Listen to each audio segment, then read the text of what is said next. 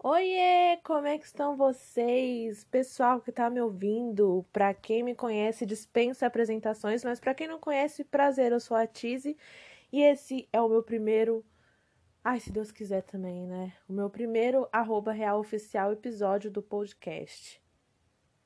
Ou não, né? Porque tiveram várias tentativas e eu esperei passar um tempo, né? Cara, já era para eu ter acabado esse podcast e eu tô gravando mais uma vez o primeiro episódio, porque o primeiro já saiu até, né? Só que eu excluí ele porque ele ficou muito comprido e eu me estendi em assuntos muito desnecessários. E sabe, tava um saco e eu não tava me sentindo segura, mas agora eu tô botando fé de que vai e bora começar esse negócio, né não? Bom, esse primeiro episódio é basicamente para contar a minha história, muito resumidamente, né? É, se você veio pelo Instagram, né? Beleza. Mas se você, de repente, veio aqui pelo Spotify mesmo ou qualquer outra plataforma, me siga no Instagram, arroba para acompanhar. É, eu estou em processo de gravação do meu primeiro álbum, quer dizer, eu já gravei. E daqui a algumas semanas vai lançar e eu tô super empolgada. E, e eu resolvi criar esse podcast de cinco episódios para contar mais ou menos a minha história até o processo de gravação. Mas enfim, sem mais delongas, vamos começar falando. Eu nasci dia 29 de março de 1998, lá na outra ponta do país. Eu gosto de usar esse termo que parece que eu sou gringa, mas não é. Eu nasci no Rio Grande do Norte, né, numa cidadezinha chamada Macaíba, acho que muita gente não conhece. Quando a gente fala de Rio Grande do Norte, a primeira coisa que o pessoal pensa é Natal, né? Mas não, foi Macaíba, uma cidadezinha. E como eu posso explicar isso para vocês, gente, para ser mais direta, né? Eu, euzinha, eu vim de uma família humilde que na época não podia ficar comigo, né? Então, resumidamente, eu sou adotada. É que eu não gosto muito de usar esse termo, que eu acho muito pesado, sabe? E eu sinto que eu sou filha da minha mãe, entre aspas, adotiva na visão da, da sociedade, mas para mim ela é minha mãe de sangue, sabe? De alma, né? Para mim é é isso, ponto e acabou. Mas para poder explicar melhor para vocês. E eu tenho contato com a minha mãe biológica, né? Foi um processo difícil de perdoar, porque eu escutava sempre o lado ruim da história, sabe? E um dia eu me propus a conhecer, né? Eu senti que não, não valia a pena continuar alimentando essa mágoa. E isso aconteceu ano passado, né? Quando eu fui visitar meu irmão em Sorocaba. E a tia dele, né? Que também tem um outro processo aí na história, uma uns outros fatores aí, né? De que meu irmão mora com a tia dele. E ela acabou contando, né, sobre a história dela e tudo mais, né? E ele é meu irmão mais novo, né? E aí eu acabei vendo uma foto dela da época, né? Ela tinha quase a minha idade praticamente. E eu vi o quanto ela era jovem. E sabe, ela vivia uma vida completamente diferente da minha. Comparada a ela, eu tive oportunidades, né? Eu tive outras vivências. E eu parei para pensar, nossa, vale a pena mesmo eu alimentar esse ódio dentro de mim, né? Sendo que essa pessoa teve uma realidade diferente da minha, né? E eu passei, sei lá, a tirar isso dentro de mim e foi um peso, né? Perdoar. E às vezes eu converso com ela, pergunto algumas, algumas coisas que eu passei a vida toda curiosa para saber e são coisas bem legais. E é isso, gente. Recomendo isso para vocês. Outra coisa super legal também é sobre a data do meu aniversário, né? Eu faço dia 29 de março, logo sou ariana, porém não sou satanares. Talvez eu tenha descoberto o meu lado satanares de uns tempos pra cá, mas é bafo caso, né? Não vamos falar disso. Tem artistas do, as quais eu admiro que fazem aniversário em datas próximas à minha, minha data. Caramba, eu tô embolando a voz, o que que houve? Uma delas é Lady Gaga, que eu admiro muito, muito, muito. E eu lembro que em 2010, 2011 eu anotava a data do aniversário dela na minha agenda da escola ou no meu diário. E eu achava o máximo, porque, cara, Lady Gaga, Lady Gaga, né? E assim eu me sentia próxima, né? Então, acho que a data do aniversário dela eu nunca vou esquecer por conta disso, né? Como se fosse da família. Tem também a Xuxa, que faz dia, 20, faz dia 27, né? E não que eu seja mega fã da Xuxa, porém eu admiro muito, né? Poxa, essa mulher arrastou multidões de baixinhos e teve milhares de vendas aí. Cara, ela é consagrada, né? A, a rainha dos baixinhos. E eu acho isso super legal, né? Ela é uma pessoa super forte, super marcante, né? E tem a Celine Dion, Dion é ótimo. Tem a Celine Dion, que faz aniversário dia 30. Ah, isso aí me deixa mais contente ainda, porque, nossa, eu gosto muito de Celine Dion desde criança, meu, desde a época do Titanic. E, e da Bela e a Fera, né? Que também eu descobri esse ano, sabe? Assumi para mim mesmo que a Bela é a minha princesa favorita, sabe? A vida inteira ela tava ali presente, eu sempre ignorei ela. Mas enfim, né? Comprei até canequinha, agenda da Bela por conta dessa descoberta para começar 2021 daquele jeito, né?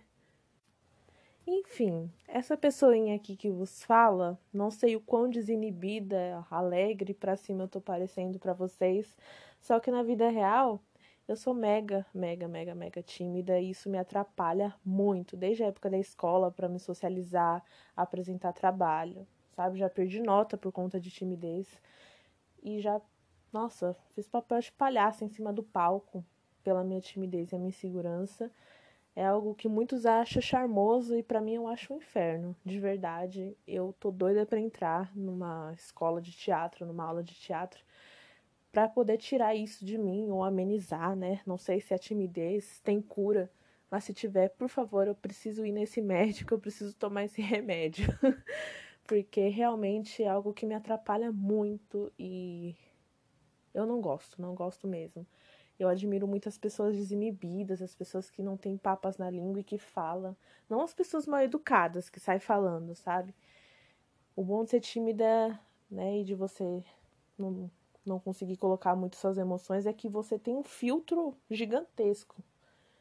É muito raro você falar uma besteira, alguma coisa, porque se uma coisa legal você já não tem coragem, imagina uma coisa pesada, né? Mas quando eu pego intimidade, eu sou essa pessoa brincalhona, solta, sabe? Palhaço, eu sou muito brincalhona desde criança, né? Sou muito doidinha das ideias, sou meio biruta, assumo. E também quando eu era criança, eu era muito, muito romântica, sabe? Tipo, gente, eu sonhava com o príncipe encantado e, nossa senhora, era aquela coisa assim de se apaixonar. Nossa, eu era uma criança. Não, eu não entendo, sabe? Eu queria voltar no tempo e falar: garota, não, não, para com isso. E além de sonhadora, eu também. Opa, e além de romântica, eu também era muito, muito sonhadora. E eu sou até hoje muito sonhadora, né? Faço os meus planos aqui na minha cabeça e além de super romântica, confesso que até hoje eu sou um pouquinho, mais moderadamente, né? Eu também sempre fui muito sonhadora. Até hoje eu conservo isso em mim. São sonhos que me mantêm viva, né? E é bom sonhar, gente. Não só sonhar, mas como a gente ter é, a força de vontade de realizar. Muitas vezes a insegurança me segura, me prende para eu dar os meus primeiros passos. Mas foi depois de muito me forçar a, a correr atrás, né? Não só sonhar, sonhar não basta, a gente tem que conquistar, né? Que foi que começou todo esse processo é, de mim com a música, que eu vou explicar mais no segundo episódio, né? Aqui eu estou falando sobre a minha pessoinha. E além de sonhadora também, o que, que eu poderia dizer para mim? Sobre mim, para mim é ótimo. Eu acho que poderia ser. Eu sou meio bobinha. Isso já engloba com a timidez, com a insegurança e tudo. Mas uma das coisas que mais me perseguiram a vida toda foi a minha ingenuidade, a minha, né, essa coisa de eu ser muito boba e, e acreditar nas pessoas. Claro que para você viver, muitas vezes você vai ter que confiar. Não tem jeito, não tem. Eu vi isso, alguém falou isso, algum vídeo de alguma pessoa aí da internet, eu não vou saber quem foi que falou isso, mas não tem como você viver sozinho. Você em alguma hora vai ter que confiar em alguém. E isso é mais pura verdade. Só que o meu problema é que eu confiava muito, sem analisar a situação, né? E, cara, nossa, é complicado, viu? Porque por eu ser bobinha e tímida, né, eu passei uns perrengues, né, com bullying, é, dentro e fora da escola, né, não só na escola, que as pessoas, sei lá, me olhavam torto, jogavam piada. Aqui onde eu moro, eu também passei por situações bem chatas de eu estar tá passando e começarem a falar chacotas para mim, de eu chegar chorando em casa. A última vez que aconteceu isso comigo, eu ia fazer 18 anos, se eu não me engano. É, eu ia fazer 18 anos, eu tava no terceiro ano. Eu ia, né, pro terceiro ano, já que era ano novo. E eu tava com vestido, eu comprei um vestido que parecia, imitava o jeans, o tecido, né? Só que ele tinha uma marcação aqui na cintura, então ele fazia aquele volume. Então, me deixou realmente com uma barriga que eu não tinha aquele vestido, né? Ainda mais que eu sou grandona. Eu digo que sou grandona, mas eu não sou tão grande assim, né? Vamos ser sensatos. Mas eu sou grandinha. E os meninos aqui da rua começaram a falar, né? Coisas que eu não vou nem mencionar aqui. E naquele dia eu subi voada aqui as escadarias da minha casa, comecei a chorar. Só que ao invés de xingar e proferir um monte de desgraças contra a vida daqueles que me xingaram, eu comecei a orar. Na época eu era bem religiosa, eu era uma. Peraí, eu já vou falar disso. Mas nessa época eu tava muito. Eu era muito religiosa, tudo eu orava, né? Eu, né, eu precisava recuperar isso de mim, eu deixei me perder nos últimos tempos.